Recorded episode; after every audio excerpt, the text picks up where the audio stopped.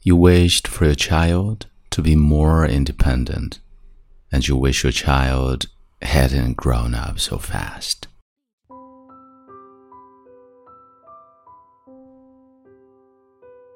Hi，亲爱的朋友，你好，欢迎收听英语美文朗读，我是你的朋友孟飞 Phoenix。今天想要和你分享的美文叫做《All You Remember》，你所记得的一切。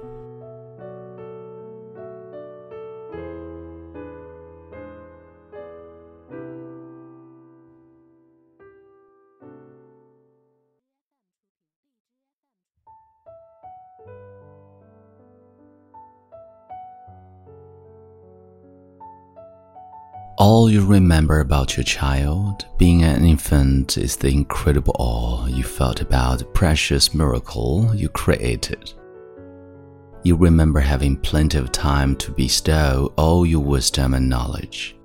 You thought your child would take all of your advice and make fewer mistakes and be much smarter than you were. You wished for your child to hurry and grow up all you remember about your child being two is never using the restroom alone, or getting to watch a movie without talking animals. You recall afternoons talking on the phone while crouching in the bedroom closet, and being convinced your child would be the first Ivy League college student to graduate wearing pullovers at the ceremony. You remember worrying about the bags of M&Ms melting in your pocket and ruining your good dress.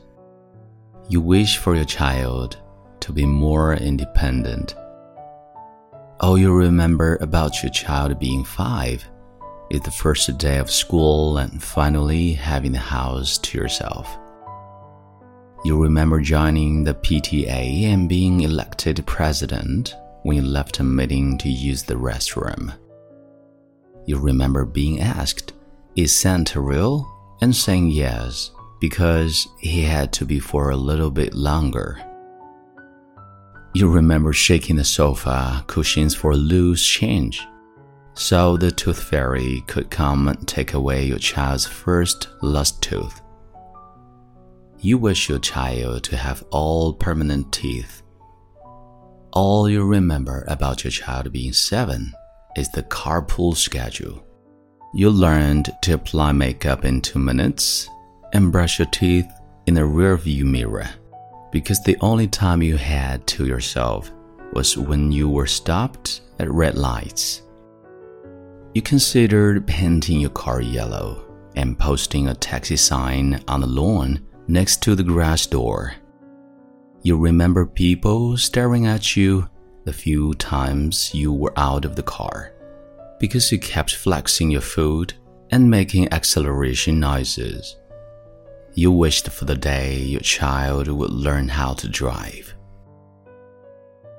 And you remember about your child being 10 is managing the school fundraisers. You sold wrapping paper for paint, t shirts for new furniture, and magazine subscriptions for shade trees in the school playground. You remember storing a hundred cases of candy bars in the garage to sell so the school band could get new uniforms, and how they melted together on an unseasonable warm spring afternoon. You wished your child would grow out of playing an instrument all you remember about your child being 12 is sitting in the stands during baseball practice and hoping your child's team would strike out fast because you had more important things to do at home. The coach didn't understand how busy you are. You wish the baseball season would be over soon. All you remember about your child is being 14 is being asked not to stop the car in front of the school in the morning. You had to drive two blocks further and unlock the doors without coming to a complete stop. You remember not getting to kiss your child goodbye or talking to him or her in front of his or her friends. You wished your child would be more mature. Oh, you remember about your child being 16 is loud music and undecipherable lyrics screamed to a rhythmic beat. You wished for your child to grow up and leave home with a stereo. All you remember about your child being 18 is the day they were born and having all the time in the world.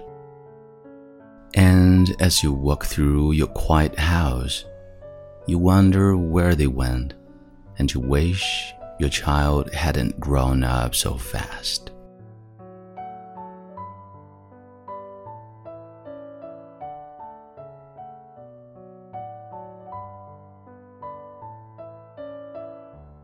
This is Mofei Phoenix. Time to say goodbye. See you next time.